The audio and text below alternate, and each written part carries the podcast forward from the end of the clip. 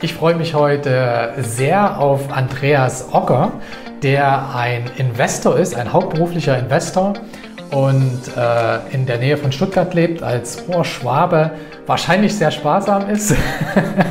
und äh, er hat einen sehr, sehr überraschenden Lebenslauf, denn er ist eigentlich Konzertsolist, Osteopath und Sportcoach.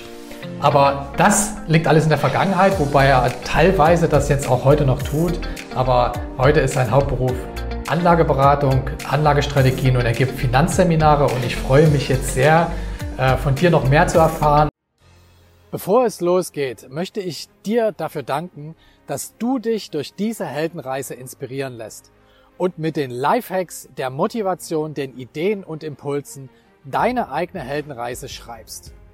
Werde dein eigener Held, nutze diese Heldenkraft, dein eigenes Leben zu verbessern und verbinde dich mit Gleichgesinnten auf www.helden.community. Herzlich willkommen, Andreas. Hallo Marco, die Freude ist ganz auf meiner Seite.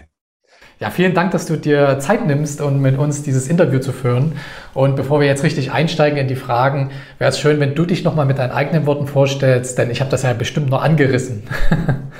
Ja, ich äh, nenne mich Wohlstandsbildner, ich gehe streng auf die 50 zu. Ich habe eine 21-jährige Tochter, bin Schwabe tatsächlich, wenn auch eher mich den Bayern zugehörig fühlend, weil ich dort aufgewachsen bin. Und bin in erster Linie Investor, also immer auf der Suche und immer am Prüfen von, von, von spannenden, nützlichen und ertragsreichen Wertschöpfungsketten. Und das Wissen darum, das gebe ich, wie du es gesagt hast, gerne weiter. Ich habe immer gerne pädagogisch gearbeitet an unternehmerisch denkende Menschen in dem Fall äh, vor allem, also die jenseits von Banken und Versicherungen einfach Spaß dran haben, eigenverantwortlich Vermögen zu bilden. Und du hast recht, ich war früher Therapeut, Musiker und Sportler, aber der Sport ist das Einzige, was jetzt da noch in die heutige Zeit rübergeredet werden konnte. Ansonsten beschäftigt mich ganz die Wohlstandsbildung. Das füllt mich auch sehr aus. Ja, was mich interessieren würde, wie kommt man denn aus diesen, ich sag mal, äh nicht unbedingt mit dem Finanzbereich verwandten Berufen in diese Richtung, in die du jetzt gegangen bist? Also wie, wie, wie war dieser Weg? Wo war der Punkt? Also den Musikern sagt man schon länger nach, sie könnten ganz gut mit Zahlen umgehen. Dann trifft das aber auf mich nicht zu, weil ich kann mit Zahlen nicht sonderlich gut umgehen. Und genau äh, das, äh, da versuche ich auch den Widerstand immer bei Seminarteilnehmern oder jemand, der, der Angst hat vor dem Thema Finanzen, immer den Widerstand zu nehmen. Man muss eben nicht gut mit Zahlen umgehen können. Vielleicht mit ein paar Kennzahlen und ein paar bisschen Prozentrechnung, aber dann ist man schon ganz gut bedient. Ähm, es geht, glaube ich, um, um was anderes. Letztlich war es die Not, die so oft der Motor war für die Erkenntnisse, die ich gewinnen durfte. Die Not schlichtweg immer gut verdient zu haben, aber nie genug Geld trotzdem gehabt zu haben zur Verwirklichung der Dinge, die ich dann wirklich machen wollte und die teilweise sehr kostspielig sind, wie zum Beispiel die Fliegerei. Bis heute eines mein, meines, äh, meiner, meiner liebsten, äh, wichtigsten Hobbys, einfach weil, weil mich das richtig äh, wach und gesund und, und lebendig hält, die Fliegerei, neben, neben anderen Dingen. Also habe ich mich einfach immer gefragt, was machst du falsch oder was musst du lernen? Wie, welche Lücken musst du in, dein, in deinem Horizont füllen, um, um vielleicht da mal wirklich freier leben zu können?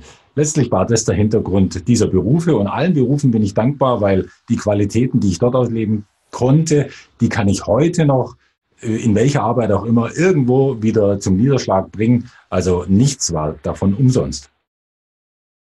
Ja, das ist interessant. Das heißt also, du hast realisiert, ähm, und das ist auch immer ein, ein, ein häufiger Irrglaube, dass äh, egal wie viel man verdient, äh, man Ganz, ganz oft stecken wir in unserer Gesellschaft in diesem berühmten Hamsterrad. Das heißt also, mit dem steigenden Verdienst wachsen auch die Aufgaben, äh, die Ausgaben. Und was mich mal interessieren würde, du hast das realisiert aufgrund von Zielen. Also das heißt, du hattest irgendwann mal große Ziele. Kannst du gerne noch mal verraten, was das für große Ziele waren? Und hast darüber realisiert, dass du in diesem Hamsterrad steckst und hast dann etwas geändert. Also mich interessiert, was waren die Ziele und wie bist du das dann angegangen? Was waren die ersten Schritte, die du getan hast, nachdem du das realisiert hast? Also nochmal zum Stichwort Hamsterrad, da gebe ich dir aus meiner Erfahrung recht, denn ich habe mit glücklicherweise mit sehr vermögenden Menschen äh, zu tun, zum Teil. eigentlich mit Menschen aller Couleur, aber eben auch sehr, sehr reichen. Und ich kann sagen, also die Millionäre sind teilweise weit genauso wenig oder viel finanziell gebildet wie der ganz normale Kleinerleger auch. Sie eben, sie fahren oder rollen äh, und radeln nur in einem viel größeren Hamsterrad umeinander und sind eigentlich die weit gestressteren Menschen. Das, hm, das mag einige erstaunen, die sich immer wünschen, ja, hätte ich dem seine fünf Millionen, dann ging es mir ja sowas von gut. Aber wenn eben diese Qualität fehlt, mit Geld umzugehen, und diese Qualität muss man eigentlich gehabt haben, bevor man das Geld bekommt, dann wird es mit womöglich ein schwieriges Leben. Und es gibt Milliardäre, die leben ein regelrecht armseliges Leben. Und wir wollten ihre Milliarden nicht haben und auf keinen Fall tauschen. Also ich jedenfalls nicht. Jetzt hast du Ziele angesprochen. Also ich glaube, Ziele sind heillos überschätzt und äh, fühlen, äh, führen, führen manchmal direkt äh, vorbei, wenn man sie sich nicht hm, ja, zwischen richtig, ich will jetzt nicht sagen richtig oder falsch, aber nicht so setzt, dass sie, dass, sie dem eigenen Leben dienen. Ich hatte eigentlich nicht so sehr Ziele. Mich, hat immer gewurmt, äh, zu spüren, ich kann Geld verdienen. Ich habe immer im höheren vierstelligen, teilweise fünfstelligen Bereich Geld verdient.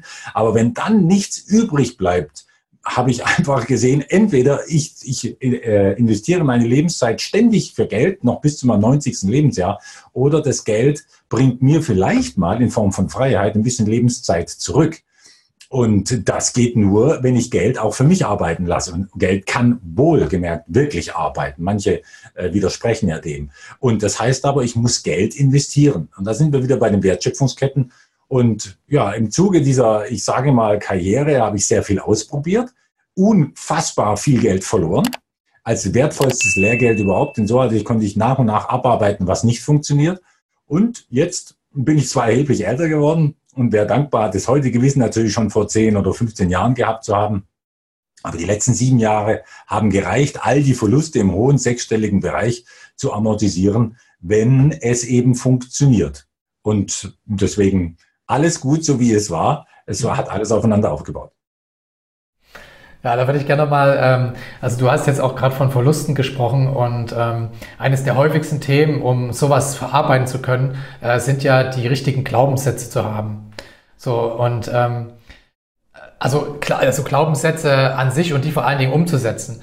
Aber wie, wie kommt man dahin, dass man zum Beispiel eben so einen hohen sechsstelligen Verlust äh, nicht als äh, Stoppschild sieht und sagt, oh mein Gott, ich habe es versucht, ich lasse das jetzt. Wie, wie konntest du dich motivieren, dann weiterzumachen? Motivieren, das ist ein wichtiges Stichwort, Motivation. Ich glaube, genau das wäre der Weg, der mich in die Irre geführt hätte, hätte ich mich denn motivieren müssen.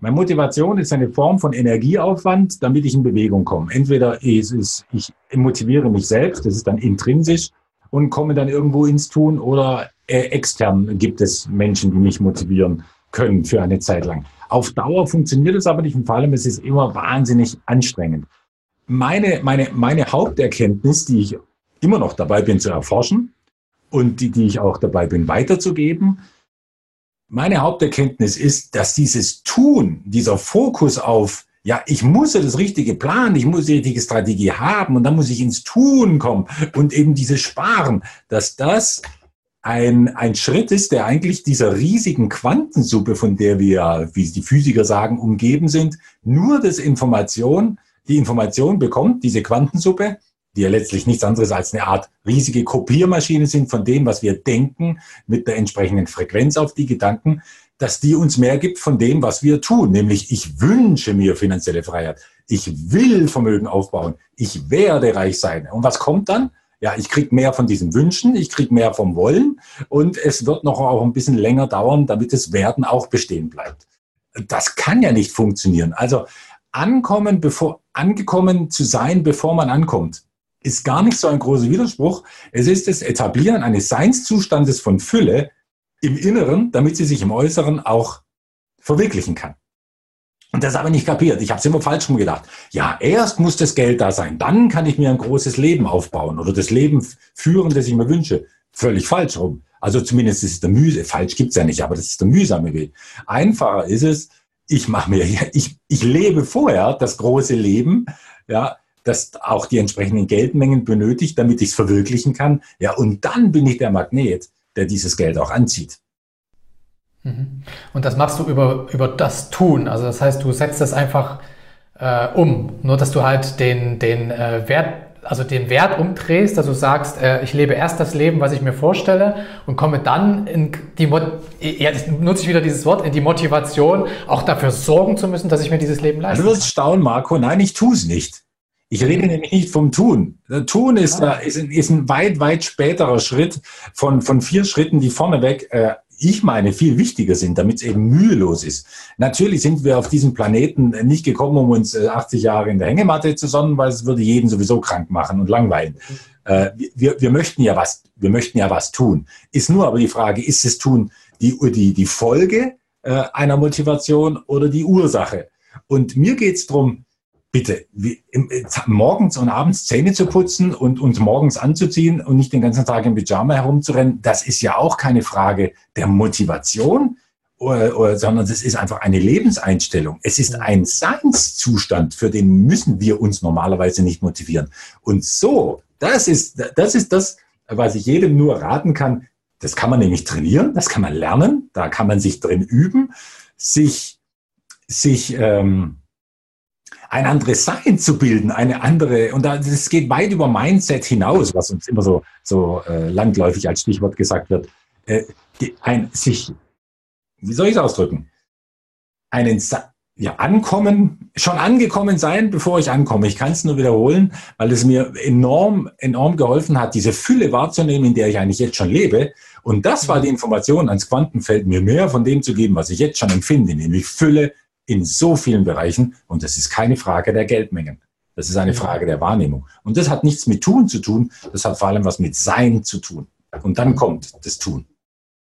Aber wie, aber wie macht man das konkret? Also ähm, wie hast du das ganz konkret angestellt? Also das ist, also ich habe es nicht so ganz verstanden. Das ist mir, das ist, ich verstehe das, was du sagst. Es, es klingt irgendwie so verschwurbelt, ja. Aber, ja. aber eigentlich ist es die, die, die Frage der, also äh, Fülle als Gesinnung, als Gesinnung des Lebens wahrzunehmen, das ist, ich meine, 90 Prozent des ganzen Erfolgs vom, vom Vermögensaufbau. Und 10 Prozent, aber ohne die 10 geht's auch nicht. 10 Prozent kommen noch dann drauf an finanzieller Bildung. Und das betrifft dann wirklich mehr das Tun, dass ich dann weiß, ja, wie setze ich denn jetzt die Gesinnung um? Wie kriege ich diesen Seinszustand äh, erfahren, indem ich ihn auslebe, mit den, um dann später die äh, entsprechenden Ergebnisse zu haben. Ich gebe dir mal ein Beispiel. Äh, viele arbeiten ja mit Affirmationen, eben Glaubenssätze und, und, und, und singen sich dann irgendwelche Sprüche vor, die, äh, von denen sie denken, ja, das wird dann ihr Leben in 21 Tagen verändern. Ähm, dabei, das Unterbewusstsein lässt sich nicht bescheißen. Deswegen bringt dieses Positivdenken und Affirmationsgeschwurbel, zumindest in meiner Erfahrung, wenig. Ähm, was mein Unterbewusstsein aber völlig akzeptiert, ist, wenn ich wahrnehme, mit dem magischen Reichtumsmittel schlechthin, nämlich Dankbarkeit, wenn ich wahrnehme, wie viel ich eigentlich jetzt schon habe. Und das nenne ich zum Beispiel, eine der Übungen ist die Sockenübung. Denn wir alle haben mehr Socken, als wir heute brauchen zum Anziehen. Also mehr als ein paar Socken in der Schublade, meistens 10 oder 15. Mhm. Und das kann man ja nun mal registrieren. Die, die, die Schublade aufzuziehen, dann nehme ich ein paar raus und denke mir, Mensch, ich habe viel mehr Socken, als ich brauche. okay. Und das ist der ultimative Aussage von, ich habe mehr, als ich brauche, ähm, von Reichtum, von Reichtumsbewusstsein. Und das wiederum ist eine Frequenz, die, ich nenne es ja immer so, ich begründe es dann schon noch näher, aber das würde jetzt zu weit führen, diese, diese, dieses Quantenfeld um uns herum natürlich wahrnimmt als jemand, der enorm reich ist. Also was spiegelt es mir? Noch mehr Reichtum. Und zwar nicht in Form von Socken, weil das betrifft alle Ebenen des Lebens. Und das macht auch den Unterschied aus zwischen armen und reichen Menschen. Die wirklich Reichen sind nicht nur äußerlich reich, sondern sie waren schon reich, bevor sie reich waren, nämlich innerlich. Und das meine ich mit diesem erster Sein, und aus dem Sein heraus kommt dann das Tun und als Demonstration dessen, wer wir eigentlich sind. Okay. Jetzt noch eine Zusatzfrage zu diesem Thema. Ähm, wie schaffe ich es denn, wenn ich noch nicht in diesem Sein bin? Und das sind ja viele in unserer Gesellschaft. Wie schaffe ich es denn, dahin zu kommen? Wie, wie sieht da der konkrete Weg aus? Der wichtigste Schritt ist wahrscheinlich einfach mal die Entscheidung. Mhm. Denn entscheiden tun sich viele schon gar nicht so gern. Äh, Entscheidung heißt ja, man muss auch irgendwas anderes sein lassen, um jetzt einen ganz bestimmten Weg zu gehen. Und zwar ohne Wenn und Aber. Denn das ist eine Entscheidung. Alles andere ist wieder verhohne Piepelung des Unterbewusstseins oder der Kräfte, die, äh, die unser Leben steuern. Und die kann man da nicht einfach, ja, ich, ich probiere es mal so. In diesem Sinne funktioniert es nicht. Also die, die, die Entscheidung, zum Beispiel wirklich Vermögen aufzubauen. Mhm. Und dann mit allen Tools, die an finanzielle Intelligenz, aber auch an, an, ähm, an Verwirklichung eben dieses Gesinnungszustandes möglich sind. Eine Übung habe ich ja schon gezeigt. Da gibt es natürlich noch viel, viel mehr, wie man mit seinem Leben umgehen kann. Aber das, das, das alles entscheidende Stichwort habe ich dir schon gegeben, dass zumindest mein Leben komplett, na, es sind zwei, es sind zwei Stichworte. Ich will es erweitern. Mein Leben komplett umgekrempelt haben. Nummer eins, Dankbarkeit der mächtigste Renditemagnet schlechthin. und, und zwar, da, da rede ich gar nicht als Gutmensch. Dass das, da, dieses Gutmenschen-Dasein, wenn ich es denn, wenn ich es denn bin, ist, dann wäre wieder nur eine Demonstration von dem, der ich bin. Aber das ist mhm. nicht die Ursache. Mhm. Ja. Und das zweite ist Frequenz. Das, das zweite ist einfach Frequenz. Wie, wie, wie, wie schwingen wir? Wie, auf, auf, auf welcher Ladung bin ich? Ja, das ist, ich meine, da, haben wir die Zeit für ein Beispiel noch? Wir haben die Zeit für ein Beispiel. Also eines der prägendsten meiner Laufbahn, die mir wirklich sehr viel Fülle, auch tatsächlich in Form von Geld, äh, beschert hat. Aber weit mehr als das. Ich habe fünf Monate und ich bin ja Unternehmer, selbstständiger Unternehmer, Investor, das ist irgendwie dann doch alles das Gleiche, ständig am Tun, jedenfalls normalerweise. Ich habe fünf Monate einmal komplett das Arbeiten aufgehört. Ich habe eigentlich nur Postkram erledigt der halt erledigt werden muss, Finanzamt und Co. und so weiter. Aber ansonsten fünf Monate nicht gearbeitet. Warum? Weil ich einen Menschen, der mir sehr am Herzen lag, den habe ich beim Sterben begleitet. Das war mir einfach eine, eine, eine wichtige, eine heilige Zeit. Mhm. Und dann ist er gegangen. Und dann hatte ich Zeit, das mal alles ein bisschen Revue passieren zu lassen, um mich mal wieder genauer um die Zahlen und Portfolios und alles zu kümmern. Ich habe mehr oder weniger alles ausgeblendet und bemerke, unfassbar. Ich habe in diesen fünf Monaten so überdurchschnittlich aus Quellen, die mir selbst noch nicht mal bekannt und bewusst waren, habe ich Geld bekommen, Renditen erwirtschaftet, äh, Tantiemen plötzlich kamen auf meinen Tisch von, von, von Anno dazumal, dacht, dass ich dachte, hier ist irgendwas, was ich erforschen muss ähm, äh, also das Reichtum am Ende gar nichts damit zu tun hat, dass wir hart dafür arbeiten und lernen und eben tun, tun, sondern dass es vielleicht darum geht, Reichtum, der uns ständig umgibt, überhaupt einmal zuzulassen. Und in unserer Gesellschaft zumindest hier kann das jeder, der nicht unter der Brücke lebt. Und ich glaube, die, die Menschen sprichst du ja hier auch vor allem an.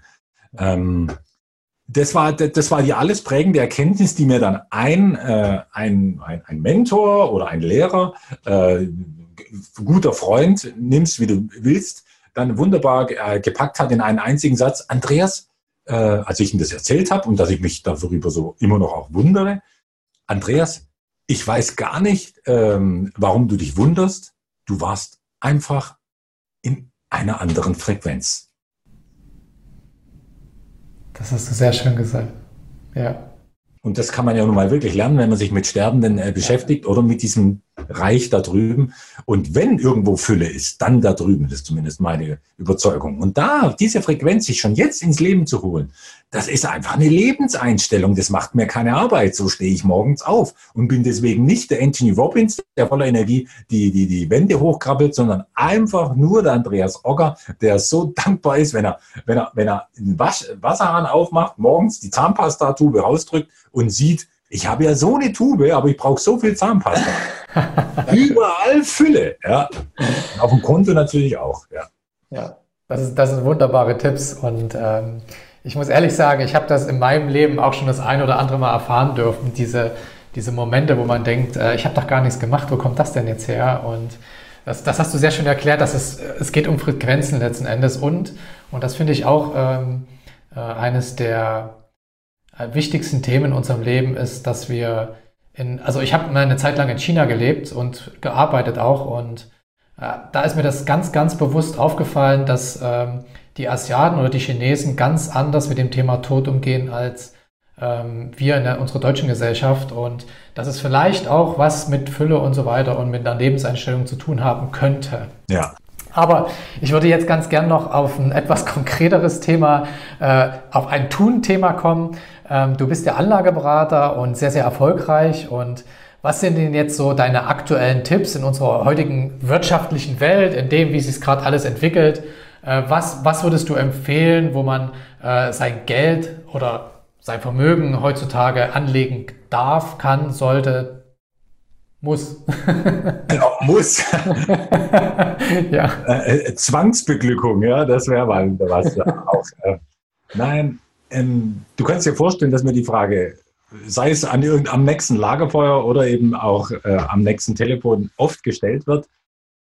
Wenn ich, wenn ich jetzt Tipps hätte, dann wäre das wahrscheinlich ziemlich nutzlos, weil meine Tipps zumindest, die gelten, das macht einen Teil ihres Wertes aus, immer nur für eine bestimmte Zeit. Das mhm. sind, das sind Möglichkeiten, Gelegenheiten, Chancen, Investitionschancen in einem bestimmten Zeitfenster.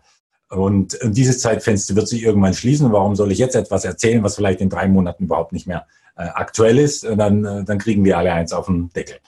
Hm, ich glaube, mehr helfen kann ich vielleicht deiner Zuhörerschaft mit, mit, mit einem strategischen Hinweis und wie, wie ich mein Portfolio gestalte.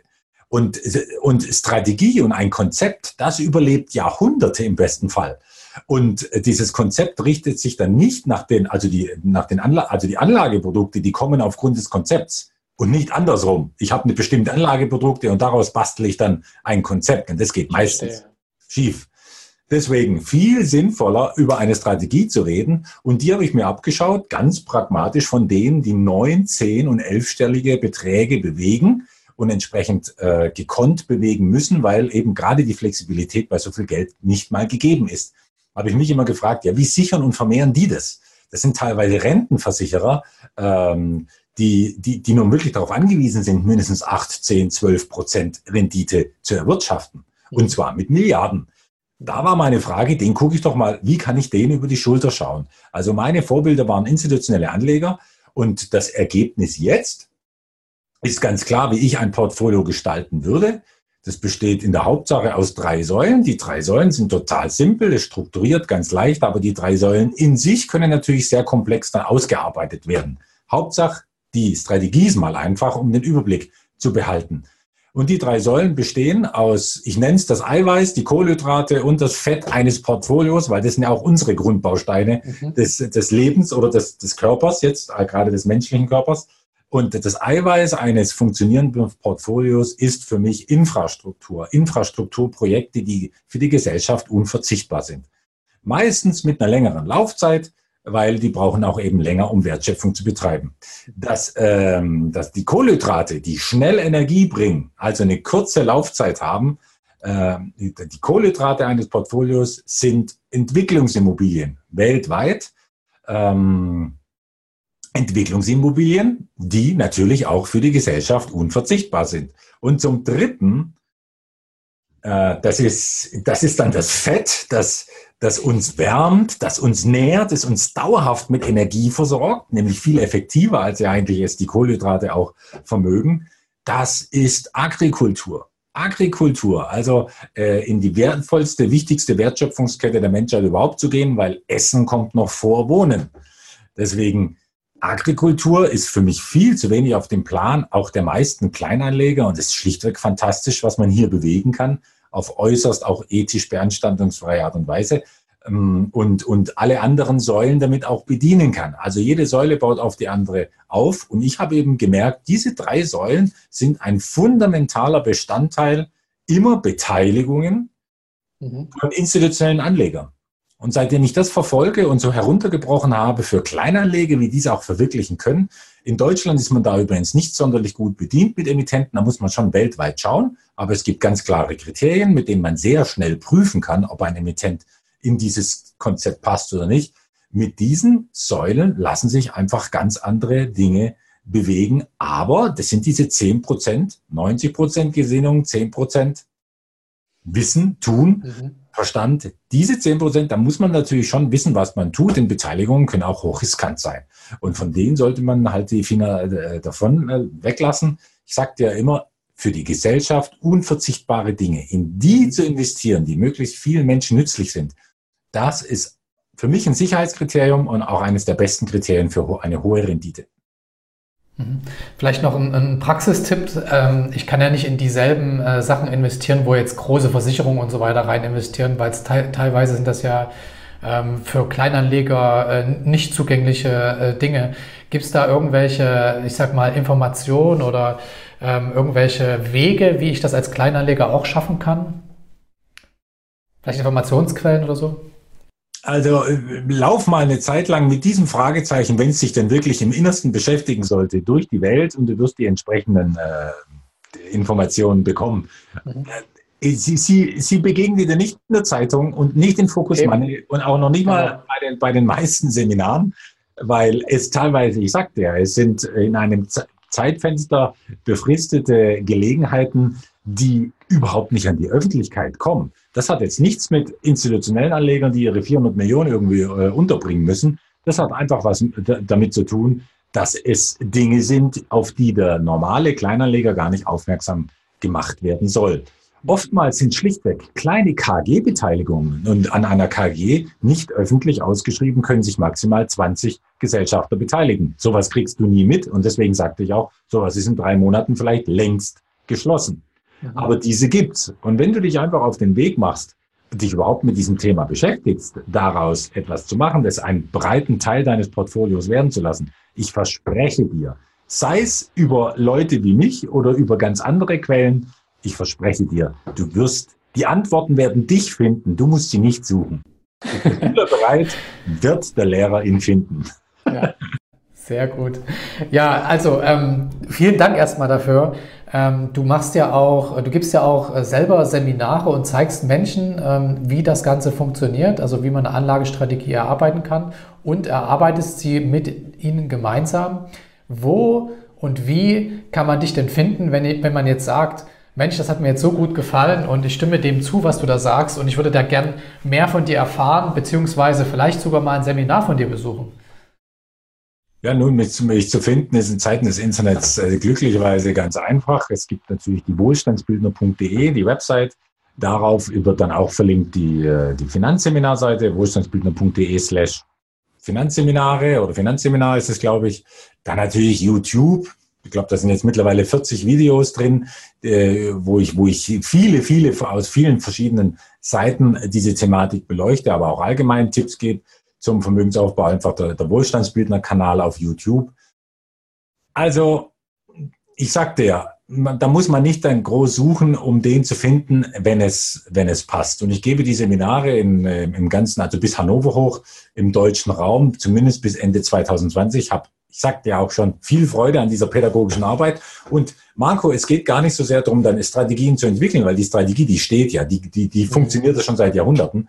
Das Konzept gibt es einfach, aber der Investor ist der wichtigste Baustein an einem funktionierenden Vermögensaufbaukonzept. Der Investor selbst. Und wir arbeiten in diesem Seminar vor allem an den Fähigkeiten eines Investors. Und das ist nicht nur Fülle aufzubauen in Form von Geld, sondern Fülle aufzubauen in Form von einem ganzen Leben. Also Wohlstandsbildung ist für mich immer Lebensbildung. Und seitdem ich das beachte, ich verstoße regelmäßig dagegen, das gehört einfach dazu, wie die Verluste zu einem Investor. Aber seitdem ich das beachte, geht es einfach so mit Rückenwind, so leicht, so schwebend. Mhm. Und es ist nicht harte Arbeit. Überhaupt das. Und das ist genau das, was man in deinem Seminar dann ähm, sogar ziemlich schnell zu spüren bekommt. Ja. Okay. Was ist das dann für ein Format? Also wie lange geht das und wo ist das und so weiter und so weiter? Ja, ich, äh, es ist meine eigene Maßgabe gewesen, es immer so komprimiert, so unterhaltsam, so kompakt wie möglich und auch bezahlbar wie möglich mhm. äh, anzubieten. Deswegen immer von 9 bis 19 Uhr an einem Samstag in den verschiedenen Standorten München, Frankfurt, Stuttgart, äh, Hannover ist das nördlichste mhm. für den Berliner oder, oder norddeutschen Raum. Immer nur ein Tag, sehr, also keine Frage, sehr anstrengend, aber die meisten müssen dann auch nicht übernachten, außer sie wollen, wenn sie, wenn sie aus der Nähe kommen.